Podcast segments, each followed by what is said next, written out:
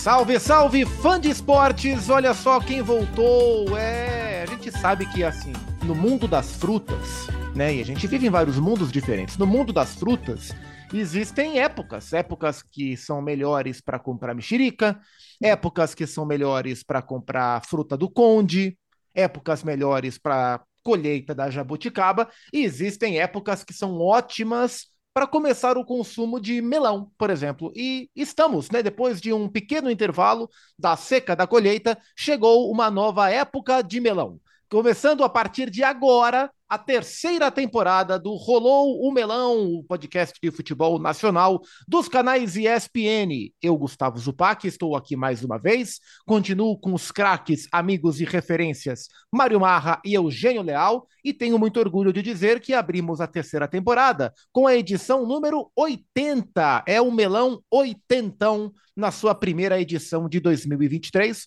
Para você que é tarado por datas, assim como eu, hoje é 18 de janeiro. Então, em 18 de janeiro de 2023, nós abrimos a terceira temporada do Rolou o Melão.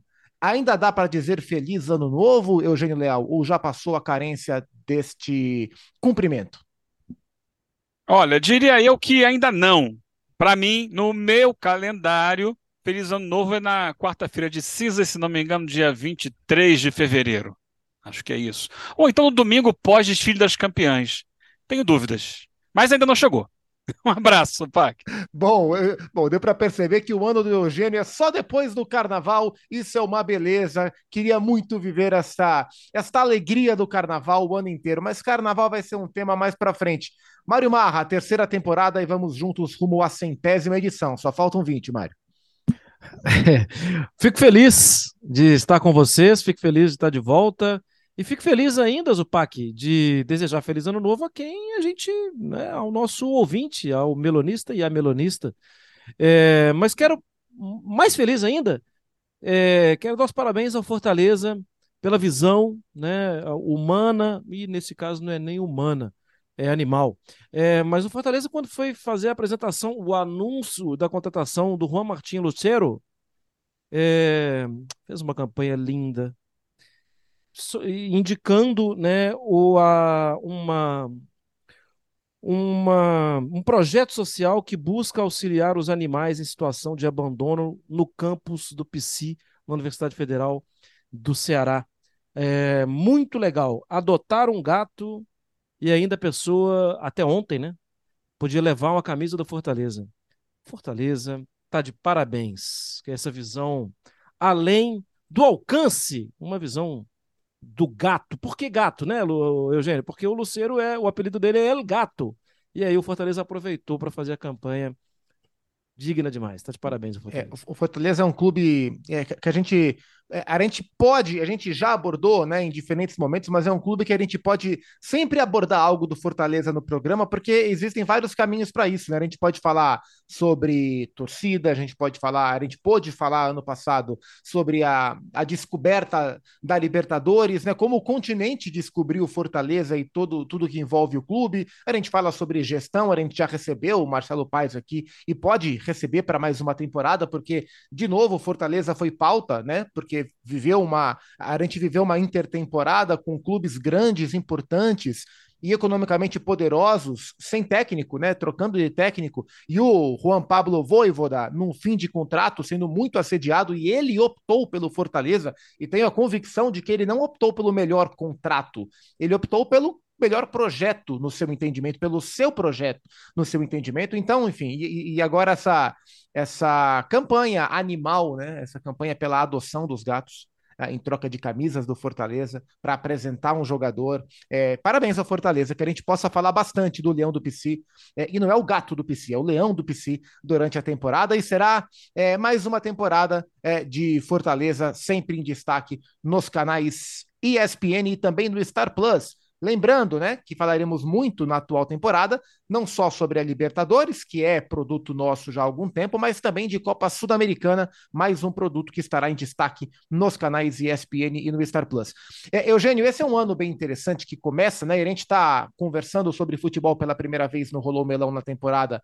É, depois, entre a primeira e a segunda semana dos campeonatos estaduais, É, mas é um ano marcante, porque é um ano que teremos em breve, e falaremos sobre isso em breve também, mais uma edição de Mundial de Clubes com o time brasileiro. O Flamengo pode, né, a esperada final com o Real Madrid, que seria mais um embate histórico para o futebol brasileiro. É, é, é um ano de retorno de grandes clubes do Brasil, depois de um amargo período em Série B, em um processo administrativo profissional, melhor ou pior, o tempo dirá, mas profissional, caso do Vasco, caso do Cruzeiro, o Grêmio que volta e volta com o Luiz Soares, uma tremenda novidade, ano de troca de técnico de seleção brasileira e há seis anos a gente não vivia essa expectativa. Então a, a seleção abre a temporada sem técnico o, é, ontem, né? Exatamente ontem o Tite assinou a sua rescisão. Hoje ele foi à CBF se despedir. Hoje, dia 18 de janeiro, foi o último dia de expediente entre aspas do Tite na CBF. Então tá começando uma temporada é, com muitos atrativos do futebol brasileiro, né? Ah, com certeza. Né? Sempre é recheada a temporada, né? Porque a cada ciclo que se inicia, as esperanças se renovam, né? Nos torcedores que querem saber das contratações dos seus times, de onde essas, esses novos elencos podem, até onde, né? Esses elencos podem levar suas equipes de coração. E é claro também, ao, ao largo disso, nós vamos acompanhando as transformações no futebol brasileiro.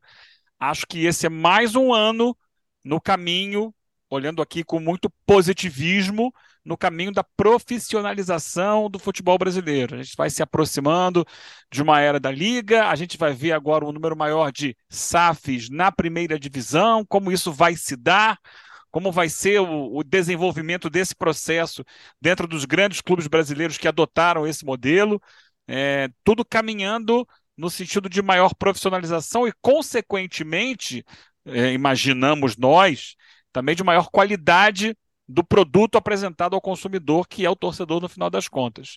Tem muito a ser feito ainda, mas é um caminho que está sendo trilhado lentamente, mas está sendo trilhado. Uma coisa que tem me chamado a atenção, Marra, é que, assim, claro que a temporada começa no futebol brasileiro com os favoritos de sempre, né? O Palmeiras e o Flamengo. O Flamengo e o Palmeiras, eles são os principais candidatos a praticamente tudo que eles disputam. Digo praticamente, porque no caso do Flamengo, ele não é candidato ao título, ele não é favorito ao título do Mundial, por exemplo. Claro que ele pode ganhar, eu acho que ele pode, mas é, talvez seja o único campeonato onde ele não é o favorito. É, e o Palmeiras está no bolo, junto com o Flamengo, em todas as competições que ambos vão disputar. É, o Atlético está querendo se reconduzir a esse terceiro favorito, né, com a chegada do Cudê e de reforços, mas a, ainda que exista mais uma temporada do Abel Ferreira à frente do Palmeiras, o que reforça a solidez do trabalho, ainda que exista um Flamengo com um técnico muito bom que é o Vitor Pereira e com o time melhorado com, com a volta do Gerson, é, ainda que existam esses favoritos, a impressão que eu tenho é, é, juntando com o que o Eugênio falou, é que cada vez mais a gente vai encontrar, pelo menos nessa temporada, eu acho que isso vem desde as duas últimas, times desempenhando, clubes desempenhando bons trabalhos é, embora existam claramente os favoritos, mas a quantidade de, de, de, bons trabalhos em andamento no futebol brasileiro, isso vem me chamando a atenção. O Corinthians encontrou a sua maneira de se reforçar melhor, é, ganhando mais dinheiro, se endividando menos, gastando algo mais dentro do orçamento, fechando em superávit, o que para o Corinthians é muito importante, e é um time mais forte. É, o Grêmio se reforça e volta, Vasco, Botafogo e Cruzeiro tem a SAF, o Fluminense encontrou estabilidade com o Diniz e pelo segundo ano seguido se reforça. Enfim, dentro das diferentes possibilidades e dimensões, eu tenho essa impressão que existem bons trabalhos em andamento, além de Flamengo, Palmeiras e talvez Atlético Mineiro, o que pode ser bom para o equilíbrio das competições. Concordo com você, também tem um olhar otimista e já há algum tempo tem um olhar otimista, mesmo entendendo que o futebol brasileiro é, não é tão organizado assim, mas eu acho que no campo não tem como a gente falar algo diferente disso, né? Pensando que quase todo ano tem é, pelo menos um filani, final, finalista, opa, é, nas principais competições do, do continente. Na temporada passada, o São Paulo não foi campeão da Sul-Americana, mas foi a final. Dois brasileiros de novo fizeram a final no, da Libertadores, isso tem acontecido com muita frequência. Então, é, é um carro-chefe o futebol, é, praticado em clubes, e ele vem puxando os outros. Mas tem um outro sinal também que me chamou muita atenção na hora que eu comecei a fazer a atualização da minha atualização, o meu F5. São 11 dos 40 times de Série A e de Série B, 11 times treinados por técnicos estrangeiros. 10 na primeira divisão. Um na segunda divisão. O carro forte do futebol brasileiro tem sido puxado por também por uma influência de, pelo menos, divisão, de gestão, talvez, talvez não, certamente, é, de técnicos estrangeiros. Acho que tem, por mais que muita gente faça a cara feia para muitos deles, é, ah, no mínimo uma troca vai ter aí, né? No mínimo uma troca vai ter aí. E eu acho isso interessante. Mas concordo que acho que precisamos uma organização melhor fora das quatro linhas. Tem o técnico, tem o F5, porque você puxou o gancho também aí do, da ausência de técnico na seleção brasileira. Você quer que eu já passe aqui rapidamente o F5 para a gente ver o que que tá e o que que não tá? Vai ter alguns nomes bem surpreendentes, viu? Eu quero sim, e só sobre seleção brasileira, né? O, oficialmente, a partir de agora, o Edinaldo Rodrigues, o presidente da, da CBF, vai à busca de um novo técnico, porque oficialmente, a partir de agora, há uma vacância no cargo, o cargo está vago, e, e o que eu ouvi de bastidor é que, nesse momento, de fato, o Edinaldo Rodrigues quer um técnico estrangeiro, não por uma questão apenas de, de nacionalidade, mas porque ele entende que, para a exigência da seleção brasileira, o técnico com um perfil que ele entende ser o, necessário não está no Brasil. Então, a, a, informação que eu tenho é que, nesse momento, o Edinaldo, e, e ele vai tomar a decisão sozinho, isso também ouvi, ele não vai, não, não, não vai ouvir os pares, até porque a, a situação dele na, na CBF já não é a mais coletiva, ele é um dirigente hoje um pouco mais isolado, e como ele sabe que se der certo ou se der errado, é no dele que vai arder, então, a, a, a, ideia do Edinaldo é tomar essa decisão basicamente sozinho. É, se ouvir mais do que ouvir os outros, e um técnico estrangeiro,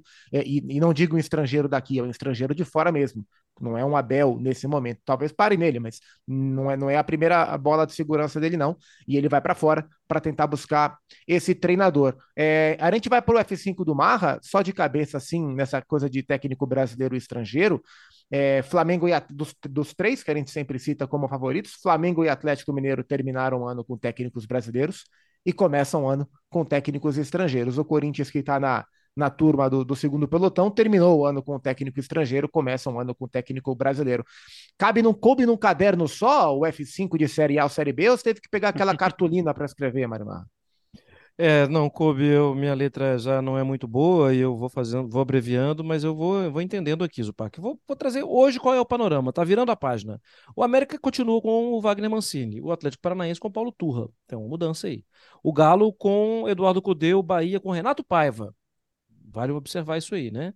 O Botafogo com Luiz Castro continua, Red Bull Bragantino com Pedro Caixinha, o português Pedro Caixinha o Corinthians, você já destacou, Fernando Lázaro, Curitiba, Antônio Oliveira, que saiu do Cuiabá, o Cruzeiro com Pessolano, continua, o Cuiabá com Ivo Vieira, é o técnico português do Cuiabá, o Flamengo com Vitor Pereira, mudou, o Fluminense, Fernando Diniz, o Fortaleza com o Voivoda, o Goiás com Guto Ferreira, que terminou o ano no Curitiba, no Goiás, o Grêmio com Renato Gaúcho, o Inter com Mano Menezes continua, o Palmeiras do Abel, o Santos de Odair Helman de volta ao futebol brasileiro, o São Paulo com Rogério Ceni, o Vasco com o Barbieri, que era Red Bull Bragantino. Agora tem algumas surpresas, viu, Zupac? O ABC está de volta à Série B do Campeonato Brasileiro com Fernando Marchiori, o Atlético Goianiense com Eduardo Souza, o Havaí com Alex, o Botafogo com Botafogo de Ribeirão Preto com Paulo Baier. Sim, ele. O Ceará com... Aliás, ganhou da Portuguesa na estreia do Campeonato Paulista. Eu estava lá no Canindé e vi. E o, Paulo e o Ceará, E o Ceará com Gustavo Morínigo. Para mim é uma boa surpresa. Quero ver o trabalho do Morínigo mais uma vez. Chapecoense com Bruno Pivetti. O CRB com Humberto Louser. O Criciúma com Tencate, continua. O Guarani com Mozart, continua. O Ituano com Pimentel, continua. O Juventude com Celso, Juarez, Rote. O Londrina com o Edinho, filho do rei, saiu Adilson Batista.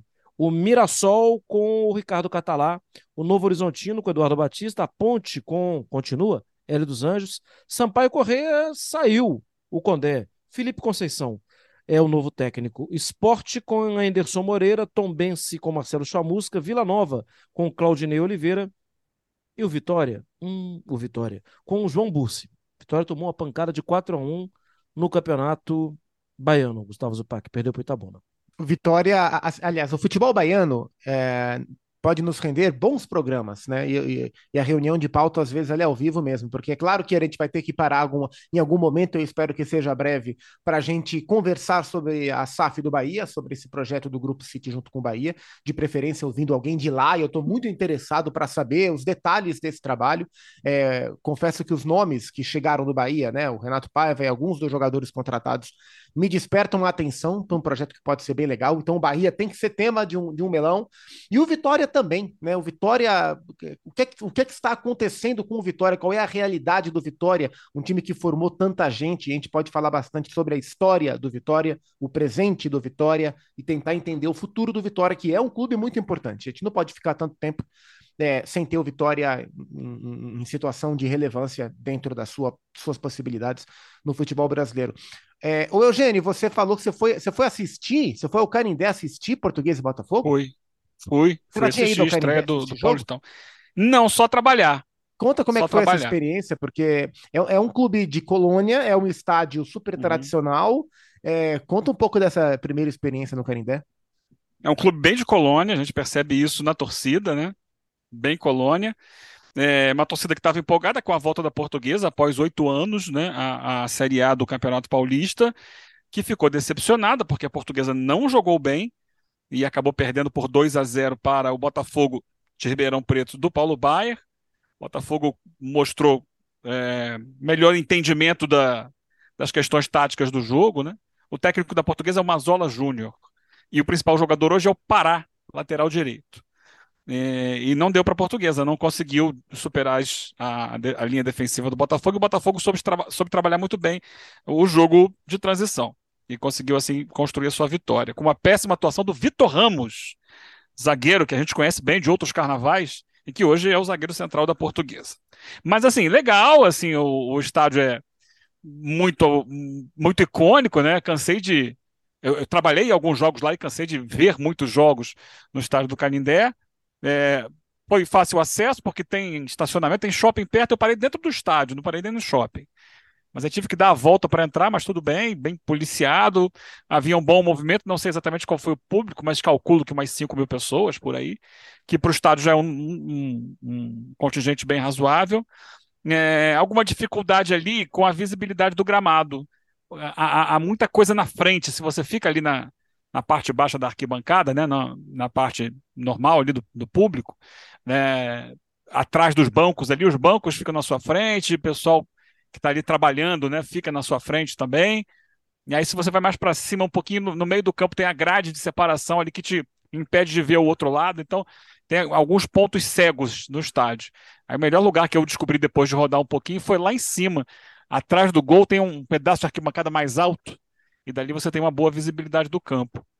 É, mas foi uma experiência muito agradável, foi gostoso, né? Tem, é, achei bem, bem. Foi um domingo, um sábado à tarde que tinha aquela expectativa de chuva, mas não teve chuva, teve sol. E é bem legal você ver futebol na arquibancada, né? A gente que está há tantos anos trabalhando é, com cobertura dos jogos, a gente ou está na, na cabine de transmissão ou no campo, ver da arquibancada dá, te dá uma outra perspectiva do jogo, de, do sentimento do torcedor ali a cada momento, né? Tem sempre alguém que puxa a conversa, que olha, olha isso, olha aquilo, percebe essa situação, reclama de um, reclama de outro, elogia. Foi bem agradável. Fui levar meu filho, Bernardo, que está curtindo muito ir aos estádios. Nós fomos também na Copinha, um jogo ali no Nacional, um jogo entre Juventude e Alecrim. E aí, quando tiver chance da gente ir assim ao estádio, eu vou tentar. Agora que vai começar a temporada, fica mais difícil, né? Porque falta tempo. Mas se for possível, a gente vai tentando ir. Muito bom, Canindé é um estádio muito especial. Quando eu comecei a minha carreira na, na Rádio Globo, eu entrei fazendo os jogos da Portuguesa, então toda terça e sexta eu estava lá e, e, a equipe de transmissão, né, que é, sempre fazia os jogos da Portuguesa, era o Gustavo Villani, hoje na Globo narrando, o Zé Elias, nosso companheiro, e eu nas reportagens. E a gente sempre chegava cedo e comia o bolinho de bacalhau do quiosque aí, do barzinho da Portuguesa. É, aí, é um ali ainda fantástico. tem a churrascaria, né? É, Tudo isso. É um clube e é fácil acesso, né? Ali no Tietê, na, na, na marginal do Tietê, é muito fácil de chegar. Muito bom, muito bom, Eugênio, e desfrute dos estádios, isso é, isso é muito legal. E de fato, sim, a arquibancada faz faz muita falta. Infelizmente, a portuguesa hoje não, não tem um, um, papel de relevância, ela volta à Série 1 do Campeonato Paulista, a gente vai acompanhar. Também vale um dia um papo sobre a portuguesa, a gente pode convidar aqui o Eduardo Afonso para falar sobre a portuguesa, ele que é um, uhum. um torcedor fanático da Lusa, para a gente entender o momento da portuguesa. Mas quando a gente olha para os principais candidatos, os principais clubes do futebol brasileiro nas competições, a gente infelizmente não vê a portuguesa, mas a gente vê clubes que se organizam de diferentes maneiras. E você, Eugênio, tem preparado, né, tem olhado para os números de uma forma bem interessante, é, para os números do Campeonato Brasileiro, para entender um pouco até que ponto os resultados que as equipes tiveram na última temporada são compatíveis com as possibilidades, quem conseguiu ir além do que se esperava, quem foi aquém do que se esperava, até para a gente projetar quem é quem na atual temporada, né? Que está começando. Porque é muito fácil olhar para Flamengo e Palmeiras e falar, ah, são os dois melhores, mas e o resto? Existe, tem muita coisa em jogo. É, e você tem olhado de maneira especial para os números para entender, é, com base em 2022, né? Como, como terminou, o que é que pode ser esse 2023 do, dos clubes no futebol brasileiro, né? Explica um pouco para gente. Ah, legal, Zupac. É, a gente conversando né, sobre essa temporada 23 do, do Rolô Melão, é, eu propus aqui que a gente pudesse trazer, sempre que possível, um debate a partir de estatísticas para a gente ter uma noção é, com dados mais precisos do que de fato tem acontecido dentro dos campos. E assim, é, existe uma estatística, uma métrica no futebol que ganhou muita, muita força nos últimos anos. E eu acho legal, eu li um livro agora nesse final de ano, em inglês, né? É, sobre essa estatística, que é expected goals. Vamos falar assim, é, expectativa de gols, né? O, quanto se espera de gols. Mas, Eugênio, como é isso? Para tentar assim, resumir, lembra aquilo, aquilo que a gente chamava de placar moral? O placar moral do jogo. Ah, o time tal teve tantas chances. Ah, não adianta, não é quantas vezes o time chutou, é quantas vezes o time chutou com real chance de fazer o gol. E essa estatística nasceu foi desenvolvida, inclusive, para o pessoal que trabalha com apostas. Existem profissionais de apostas no mundo inteiro, especialmente na Ásia, para tentar descobrir exatamente qual é a probabilidade maior do time tal fazer tantos gols naquela partida e etc. E ela também tem sido muito usada, não só por comissões técnicas né, no mundo inteiro, mas também para você contratar jogadores. Um dos grandes exemplos disso é o Brentford, da Inglaterra, que veio lá de divisões inferiores. O dono do Brentford, ele eh, desenvolveu uma empresa de estatísticas. Ele é um grande jogador, é um player do mercado de apostas. E essa, essa empresa de estatísticas vende dados para apostadores, inclusive para ele próprio, mas também para identificar jogadores pouco valorizados no mercado que podem ajudar. E com esses jogadores pouco valorizados, ele trouxe o Brentford à primeira divisão e continua contratando esses jogadores pouco valorizados no mercado. O que é essa, essa estatística? Que muita gente ainda torce o nariz, como torce para tudo que é novo. É, as grandes empresas de, que, que fazem as métricas do jogo, elas têm lá um banco de dados enorme sobre cada finalização.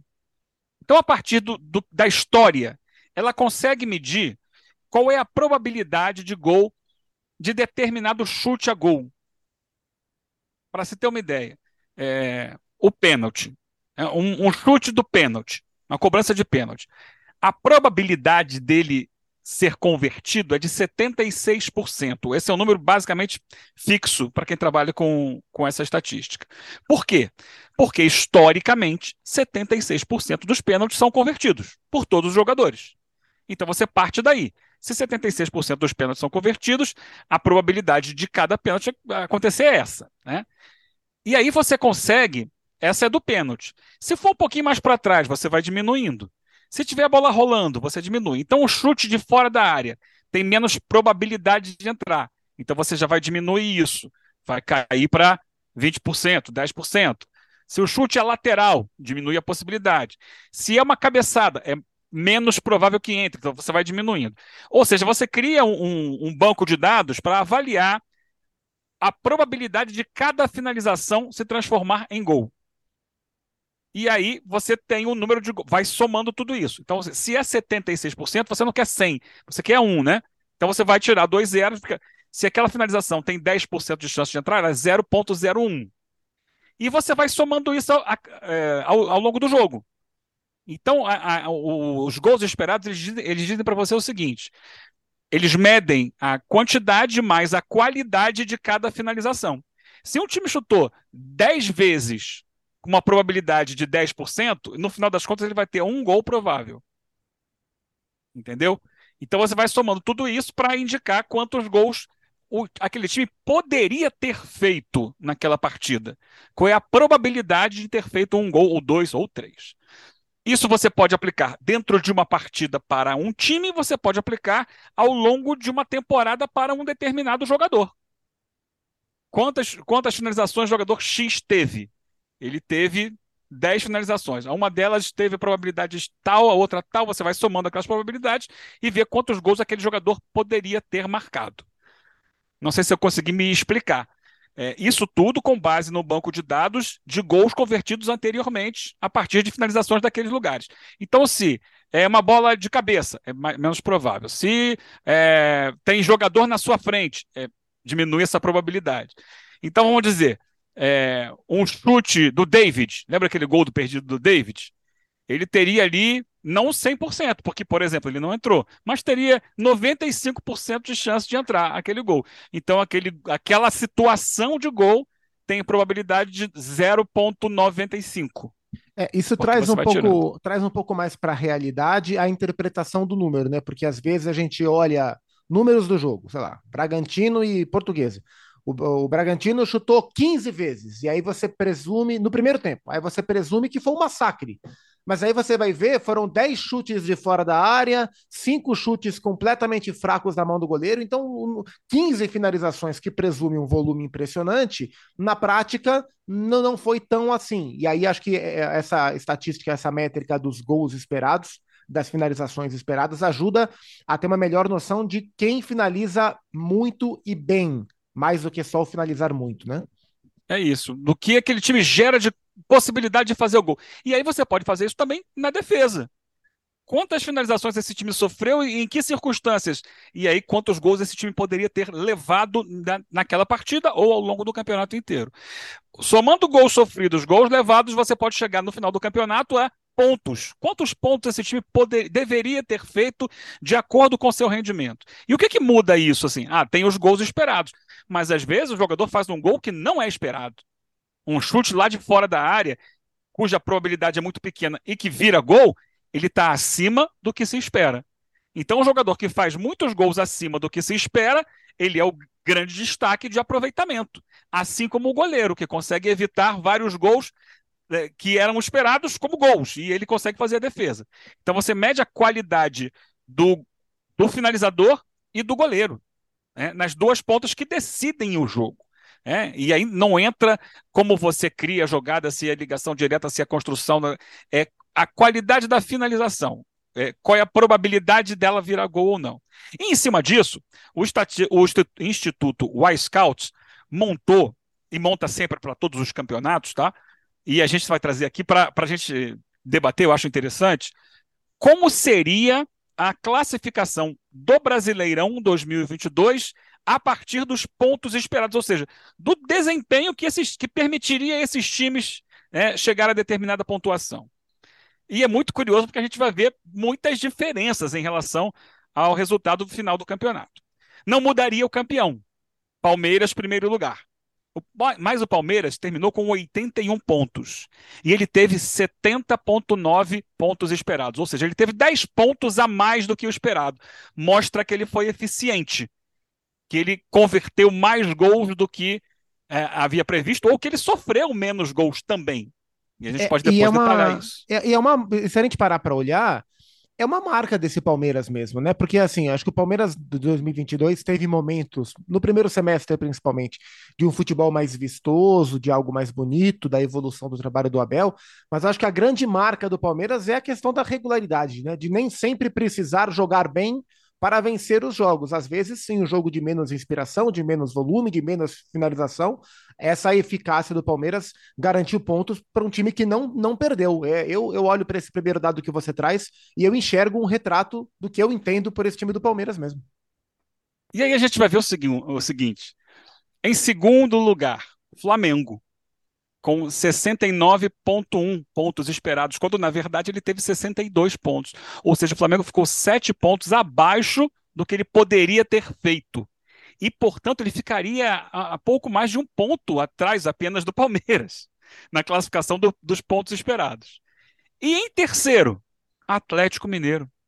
O Atlético teria feito 64,6 pontos, ele também ficou abaixo do que poderia ter feito. E quando a gente olha o retrato, nossa, Palmeiras em primeiro, Flamengo em segundo, Atlético em terceiro, era o que a gente previa antes de começar o campeonato.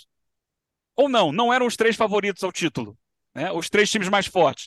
Significa que eles em campo mostraram que tinham rendimento para ocupar essas posições, mas Flamengo e Atlético falharam, não conseguiram ser decisivos. Acho que isso diz muita coisa. Abaixo deles, em quarto, viria o Inter, que foi segundo colocado, depois o Fluminense, e em sexto lugar viria o São Paulo. O São Paulo ficou três, ficou quatro pontos abaixo do que é, deveria ter ficado ou poderia ter ficado. Seguido pelo Fortaleza, Red Bull Bragantino, que ficou dez pontos abaixo, Atlético Paranaense, e só aí, em décimo primeiro, apareceria o Corinthians. O Corinthians, teve 14 pontos a mais do que o seu desempenho sugeriu. E a gente debateu isso muito durante o ano, né, o, o Zupac, Marra? Ah, o Corinthians tem mais resultado do que desempenho. E tem um grande herói nessa história aqui. Aliás, mais uma vez, o grande herói tem o nome de Cássio. O Cássio evitou, foi um dos goleiros que mais evitou gols ao longo do campeonato, naquela estatística de gols evitados que eu citava agora há pouco. E a gente vai descendo, né? A partir daí, Atlético Goianiense e Ceará não seriam rebaixados. Seria rebaixado em último lugar o Goiás. O Goiás foi o time que teve o menor desempenho em pontos esperados. Nove pontos, ele teve nove pontos a mais do que os esperados. E aí, dois heróis. Lá atrás, Tadeu, para alguns Tadeus, que foi o goleiro, ele sim, o que mais evitou gols em todo o campeonato. E na frente, o atacante Pedro Raul, que foi o segundo que teve números acima dos esperados para gols marcados. Isso a gente pode falar depois, mais à frente. Então, Pedro Raul e Tadeu evitaram o rebaixamento do Goiás. Curioso, né? Tem muita coisa para a gente debater, que eu sei que não sei se a gente não tem muito tempo, mas tem dados interessantes, Sopac. A gente vai mergulhar durante a temporada nisso para entender um pouco o rendimento dos clubes em paralelo com os resultados. Uh, qual, qual dessas aberrações, para mais ou para menos, Mário Marra, mais te chamou a atenção? Tem Galo, tem Corinthians, tem Goiás, por onde você navega? É, é que eu não, não, não consigo ver tanto como aberração, porque a gente percebia essas coisas, né? É, ah, o Atlético ficar em terceiro pelo expected goals. Sim, o time criava, criava, criava, mas não fazia. E especialmente depois que perdeu o Hulk, aí não fazia gol mesmo. E na reta final, o Vargas resolve fazer os gols e dá um pouquinho assim de equilíbrio na tabela, porque corria o risco de ficar fora de tudo, né? Fora de tudo não, pegaria Sul-Americana e tal.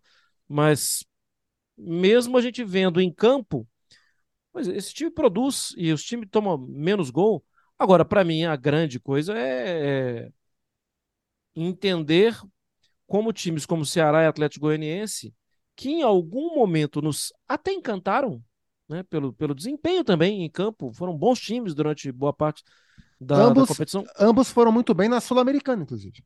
É, e, e em campo, vários jogos que perderam não jogaram tão mal. Mas é exatamente isso. É preciso não tomar o gol e é preciso fazer o gol. E acaba que o outro time criava até menos, mas ia lá e fazia um gol, coisa que o Tadeu não permitiu no Goiás. E criava muito o Atlético Goianiense, criava muito o Ceará, mas não tinha o Pedro Raul para ir lá e fazer o gol. Muito interessante. Só o, o Atlético Mineiro, ele ficou quase 12 gols abaixo do esperado no campeonato. 12 gols, se você usa em 12 jogos que ele poderia, ele perdeu ponto por um gol de diferença, quanto esses 12 gols não fariam na tabela, né? De estrago numa eventual tabela do, do Atlético Mineiro. É, e, isso dá, Positivo, dá, né? dá base para a gente mergulhar em muitas situações de muitos clubes de Série B também. E, e, durante a temporada a gente vai trabalhar bastante com isso, né? Uma das novidades da terceira temporada do Rolô Melão é o Eugênio trazer para dentro da, da conversa esses relatórios. Diga, Mário Marra. Sabe, Zupac, você falou aí Série B.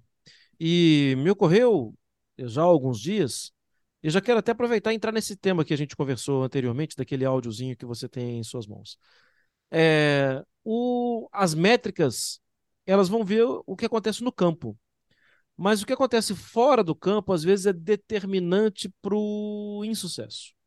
Chamando então aquele nosso amigo Leandro e a mim, é, grande companheiro, inclusive foi do nosso time de futebol, a Copa da Imprensa, né, Zupac? É, o Leandro a mim tá, tem uma informação muito interessante, tem uma fala para a gente aqui muito interessante sobre a queda do CSA. Por quê, Zupac? Porque é muito comum a gente exaltar quem subiu e a gente fazer aquela cara feia para quem caiu, agora vai ficar aí no fogo do inferno, ardendo aí durante um ano, dois anos, sei lá. Mas olha, algumas coisas acontecem fora do campo também. E o Leandro e a mim vêm contar para a gente um pouquinho do cenário do CSA, Zupac.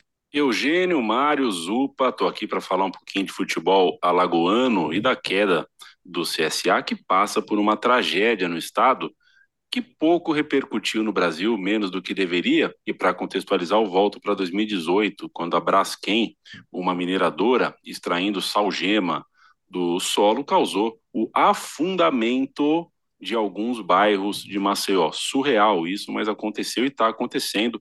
Isso desabrigou dezenas de milhares de pessoas e uma das vítimas foi o CSA.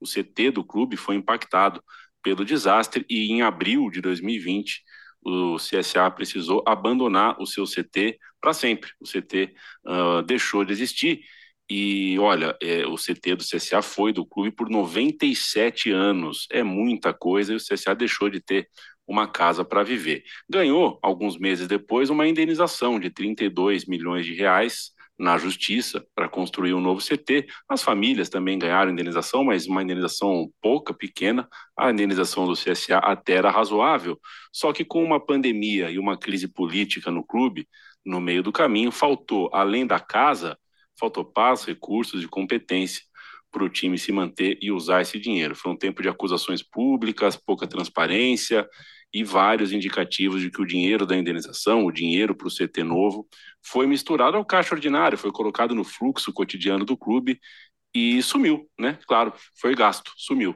E o CSA foi de um clube com CT bom, um CT que estava crescendo, como era o CT do Mutange, para um não lugar, para um não CT, que pode sim ser considerado a parte central da explicação da queda do CSA para a Série C.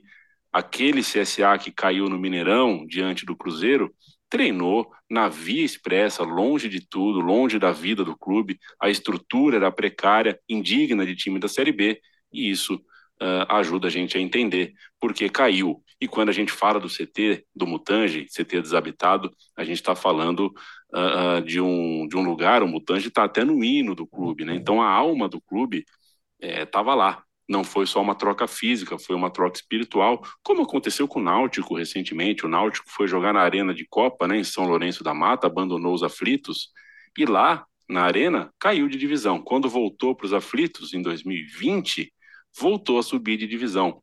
Então, é, isso existe, né? Dá sim para a gente dizer, no caso do CSA, que o desastre ambiental, que um desastre ambiental sem precedentes, como foi o da Braskem, foi sim protagonista na história que levou o CSA para a Série C. E a gente já está em 2023, a bola já está rolando, e nem o CSA, nem boa parte das famílias né, que tiveram que sair de seus bairros é, ainda tem o novo lar. Continuam uh, sem uma casa, o CSA continua sem uma casa.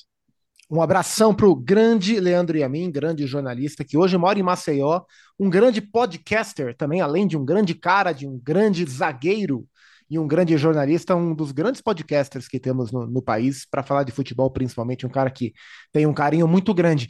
E é um relato é, que chama atenção, né, Marra? Porque a gente fala bastante sobre gestão, a gente está falando bastante sobre dados, né, sobre estatísticas, sobre informação. É, a gente olha muito para o campo para falar sobre a tática, para falar sobre o jogo, mas existem questões, especialmente para os times menores, né? E, e no âmbito nacional, o CSA é um time menor que impactam diretamente na vida desses clubes e a realidade do CSA. Como bem lembrou o Yamin, até pouco tempo estava jogando com o Cruzeiro, antes do Cruzeiro cair, né? Na, na Série A, na primeira divisão. É, a realidade hoje é de terceira divisão. É muito triste, né? Bastante triste, porque, é, é claro, o clube tem os seus erros, inclusive a forma, a forma que perdeu o dinheiro, né? Mas, poxa, tem um, tem um desastre ambiental por trás que tira, que desaloja, que, que não está no planejamento. Isso não está no seu planejamento, isso aconteceu com você. você é pego como é, passageiro, né? E vira vítima nessa, nessa situação. Eu acho, Pac, que fica uma proposta aqui também para o nosso podcast. Quem ganha tem os holofotes e tem o convite a uma disputa melhor. Botafogo, Mirassol, o Vitória, é, o ABC vão disputar a Série B do Campeonato Brasileiro. Quem perde, às vezes, não tem nem o direito de chorar as pitangas. E quem perde tem vida também envolvida e tem torcedor envolvido. Acho que a gente pode dar voz também a quem os holofotes não vão brilhar na atual temporada. É isso, e acho que o, o, Melão, ele é isso, né? Ele é um espaço para a gente conversar sobre futebol, para a gente entrevistar personagens, para a gente analisar o que está acontecendo dentro e fora de campo e para a gente dar voz aos principais e aos menores, aos que sofrem mais na realidade do futebol brasileiro. Eugênio Leal, essa foi apenas a primeira edição, hein? Será um ano intenso de muito melão para a gente rolar. Esse é o melão 80, mas tem muito. Esse ano a gente vai romper a barreira dos 100 melões e vamos preparar uma festa no Copacabana Palace com bebida à Opa! vontade e convidados todos em trajes sumários. Não, e... Que isso? Não, não, seu Mário, seu Mário, seu Mário, seu Mário Marra. Traje todo mundo vestido de Mário Marra. É o ah, traje ah, seu Mário para comemorar 100 edições do Melão. Eugênio, até semana que vem, tamo junto para falar muito sobre futebol ainda, viu? É, já estou ansioso para essa temporada e para um episódio que virá em breve aí, que você já me deixou aqui cheio de ideias. Nos falamos. Nos falamos, nos falamos. Mário Marra, até semana que vem, sempre um prazer, hein? Foi um prazer. Até. Até. Obrigado, fã de esporte, pela companhia, pela presença de sempre. Espalhe para todo mundo que o Rolou o Melão voltou. Paramos na no pré-copa. Voltamos na abertura da temporada para falar bastante sobre o futebol brasileiro. Não se esqueça, se você está aqui pela primeira vez, de você assinar o podcast, seguir o podcast para sempre receber as notificações no seu tocador de podcast predileto. E aí isso vale, claro, para todos os produtos dos canais ESPN. Até semana que vem e um grande abraço.